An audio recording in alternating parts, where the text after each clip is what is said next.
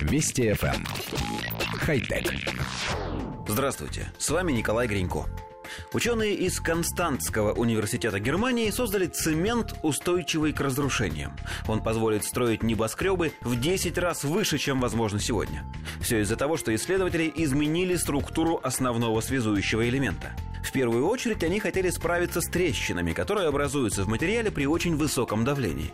Такой цемент можно было бы использовать не только для строительства ранее невиданных небоскребов, но и для различных сейсмоустойчивых сооружений высокой прочности.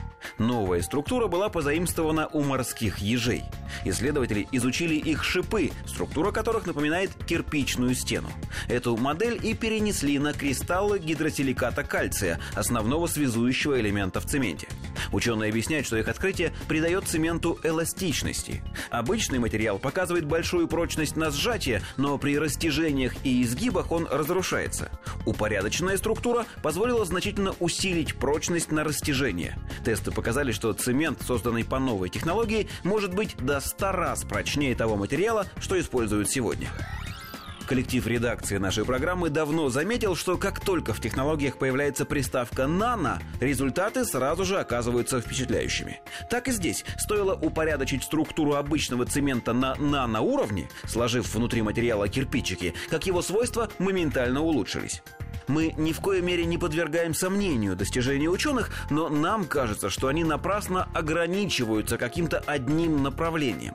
В мире так много вещей, которым необходима дополнительная прочность.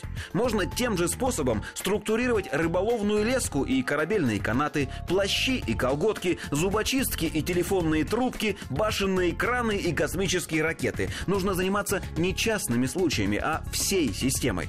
Представьте, какой выгоды можно достичь, сделав в сто раз прочнее, скажем, авиационные сплавы.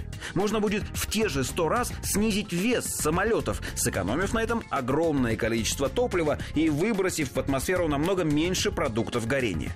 Да можно просто ткнуть пальцем в любой предмет в окружающей обстановке и сразу понять, что ему необходима дополнительная прочность. Упрочняйте весь мир – мы, конечно, не беремся советовать светилам мировой нанонауки. Хотя... Вести FM. Эм. Хай-тек.